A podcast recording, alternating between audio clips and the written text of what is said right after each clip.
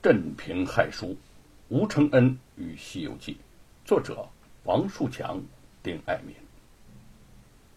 大人，大人呐！山阳县县衙大堂上，沈坤还在辩解：小人是无意骑马闯进功德堂的，并非存心，也未曾冒犯神明，请大人详查，小人冤枉。这个县官皮笑肉不笑的说：“哼哼。”你冤枉，我怎么看不出来你哪儿冤枉啊？那功德堂是罗家为当朝首辅严大人所建，理应受人敬仰。你纵马而入，可见你无礼数，蔑视王法。罗家将你送官也是理所应当的。功德堂的匾额不能挂上，难说与你的冒犯神明无关。这个县官对此事的前因后果一清二楚，他知道罗万金的功德堂莫名其妙的挂不上匾，心中纳闷无计可施。恰巧沈坤骑马误闯，就一口咬定是沈坤冲撞了神明，无非就是想拿沈坤做文章。但是罗万金前雄势大，背后有严嵩做靠山。他这么一个小小的县官，可惹不起呀！何况他又收了人家罗万金的银子。大胆啊！你既不老实认罪，来人，重打二十大板！县官见沈坤大声的喊冤，脸色这么一沉。县衙门正要上前，一只小猴子不从什么地方就闯上堂来了。这一名。抱举着水火棍的衙役的手上挠了那么一下，那个衙役大叫一声：“哎呦！”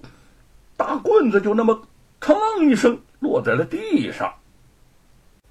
县官大怒：“嗯，哪儿来的畜生啊？这是啊！快快把他给我抓住！”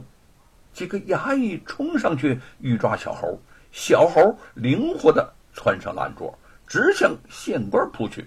县官手忙脚乱的惊慌躲避，连官服都被桌角给刮破了。他一边躲闪，一边冲衙役们大喊：“哎，快快打，打死他！”众衙役一拥而上，小猴巧妙的从一个衙役的胯下窜出，抱起先前掉在地上的那根水火棍，狠狠的打中了一名衙役的腿，接着又打中了另一名衙役的臀部。这两个衙役呃纷纷倒地，其余的衙役呢赶快躲避。县官惊异的望着小猴，心想：这等灵性，莫不是猴子成精了吧？啊！县官尚未明白发生何事，沈坤却立时知道了，这是吴承恩为了救出自己想出的主意。除了他养的猴子，哪还有这么通人性的动物啊？县官正在那儿惊疑不定，堂下忽然传来了“啊通啊通”的那么击鼓之声，可偏偏这鼓声虽响，却看不见击鼓之人。正在不知所措之下，那鼓每响一下，县官的身子就颤抖一下。看到还趴在地上的沈坤，他嘴唇颤抖的自问：“啊啊，这这。”难道真是触犯了神明？趁他们乱成一团，小猴扔下了水火无情棍，窜到了房梁上，身子倒挂，目光冷冷的望着下面的一切。一个尖利的声音突然响了起来：“昏官听着，功德堂里无功德，恶人作孽最难逃。”罗万金枉告不实，此刻灵猴现身，你还不放受冤之人吗？啊！县官战战兢兢。灵猴现身，灵猴哦，这和自己可没有关系呀！空中尖利的声音还在响着。那功德堂上明明挂着匾，他偏说挂不上，要你治罪于神坤。你可知道，这沈坤乃是上天文曲星下界，你若胡作非为，那不是真真正正的冲撞了神明吗？沈坤是文曲星下界，那那那那可如何是好啊？这县官更是惊愕，正要让人去功德堂看个究竟，一个刚从功德堂回来的衙役跑上堂对县官说：“禀报老爷，小人刚刚从功德堂处回来，上面果然挂有匾。罗万金此刻正高高兴兴的在功德堂里焚香呢。”县官大怒：“哼！”罗万金啊，你分明是想陷其于不仁不义之中啊！其心何其歹毒！他大声的下令：“放人，放人，马上放人！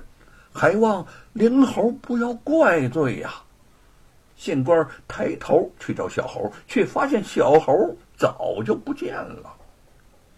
沈坤死里逃生，暗道庆幸。离开县衙，来到城外的小路。他边走边环视着四周，果不其然，看到在路边的一棵树上坐着吴承恩和那只大闹公堂的小猴。吴承恩望见沈坤走过来，轻轻拍了一下小猴，小猴机灵的就窜下了树，落在了沈坤的面前，吱吱的直叫。沈坤抱起小猴，高兴的说：“小猴啊，小猴，多亏你了。”否则我可就要吃大苦头喽！嗯，不亏承恩爱你爱的那么深，你呀可真是一只灵猴。小猴向树上招了招手，吴承恩也从树上跳了下来，关切的问：“沈坤贤弟，这苦头可不是随便吃的？”沈坤笑了笑说：“哈哈哈这小猴一窜上堂，我就知道是你来救我了。你装神弄鬼，乱说一气，真把那个县官给蒙住了。只有你呀，这个有胆有识的智多星，才能想出这样奇妙的主意。我呀，可真是越来越佩服你了。今天你救了我，真不知道该怎样的感激你呢。”都是好朋友，还说这样的客气话啊！吴承恩拍拍他的肩：“你不也劝过我读书啊，劝我戒酒啊，处处为我着想吗？